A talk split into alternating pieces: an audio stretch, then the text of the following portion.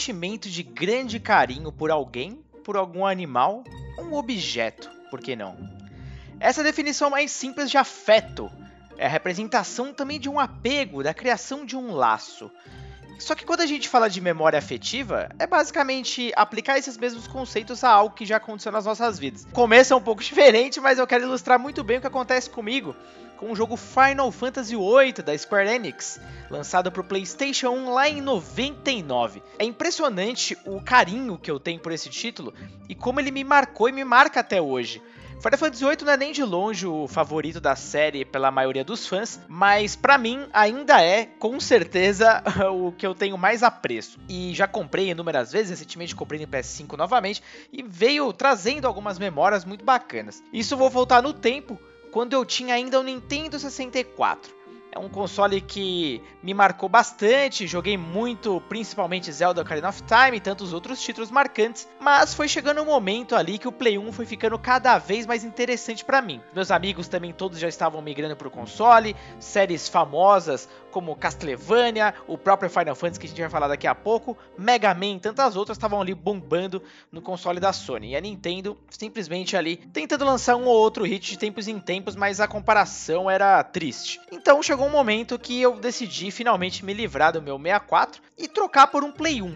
A troca, inclusive, foi numa loja que permitia eu dar o meu 64 como parte do pagamento e aí ter um PlayStation lacrado, lacradinho. Na época, bom, você deve imaginar, né? Pirataria rolava solta, a gente nem sabia direito o que, que era um jogo original. Eu, pelo menos, fui demorar muito tempo para ver um jogo de PS1 lacradinho, bonitinho. Dentre esses jogos, eu já tava ansioso para pegar algum Final Fantasy, já tinha experimentado Final Fantasy VII na casa de um grande amigo. Só que aí na hora ali eu vi Final Fantasy VIII, que tava acabando de ser lançado. Curiosamente, era a versão japonesa, não tinha a versão ocidental ainda. Só que o hype era grande, eu vi algumas imagens do jogo, eu falei, não, é esse mesmo, eu me viro, já tinha me virado com guias no passado, então por que não? Eu não fazia a menor ideia da complexidade que ia ser encarar esse jogo em japonês, mas não importa. O que importa é que eu tava com Final Fantasy VIII recém-lançado em mãos. Se não me engano, eu tinha pego na semana, inclusive, da estreia do jogo. Quando eu fui rodar no Play 1, não tem como. É... A própria abertura em CG, com aquela música, o Skull ali sendo revelado, aquela batalha espetacular com as Gunblades, não tem como, aquilo me conquistou de imediato. Inclusive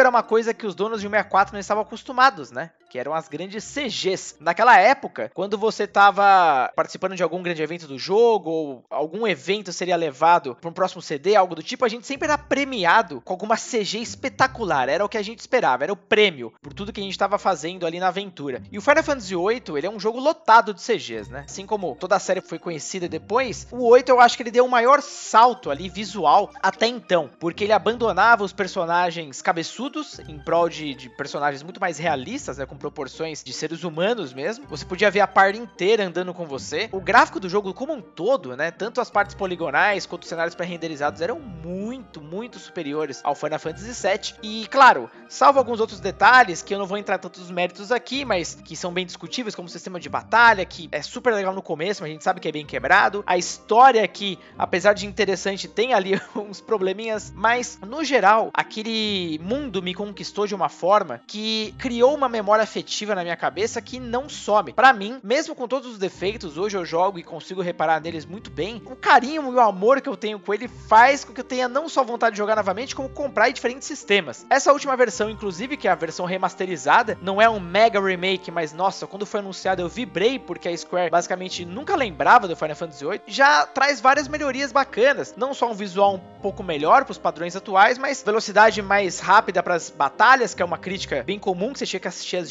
Né? As animações ali das invocações o tempo inteiro, era um saco. Entre outras melhorias de qualidade de vida, que é o que a gente fala. Em suma, a verdade é que Final Fantasy VIII, Squall, Rino e companhia sempre vão estar entre os meus personagens e aventuras favoritas de todos os tempos. Detalhes e problemas à parte, eu não quero nem saber. O que fica aqui é realmente o carinho de um momento histórico na minha vida com relação a games. E você, tem algum título que você tem uma memória afetiva bem especial, conta pra gente lá no Twitter, no arroba 1 porque você sabe, algum safado já pegou esse nome. Espero que vocês tenham gostado dessa pílula 2P. Não esquece de seguir a gente, principalmente aqui no Spotify ou no seu agregador aí de preferência, tá certo? Um grande abraço e até a próxima!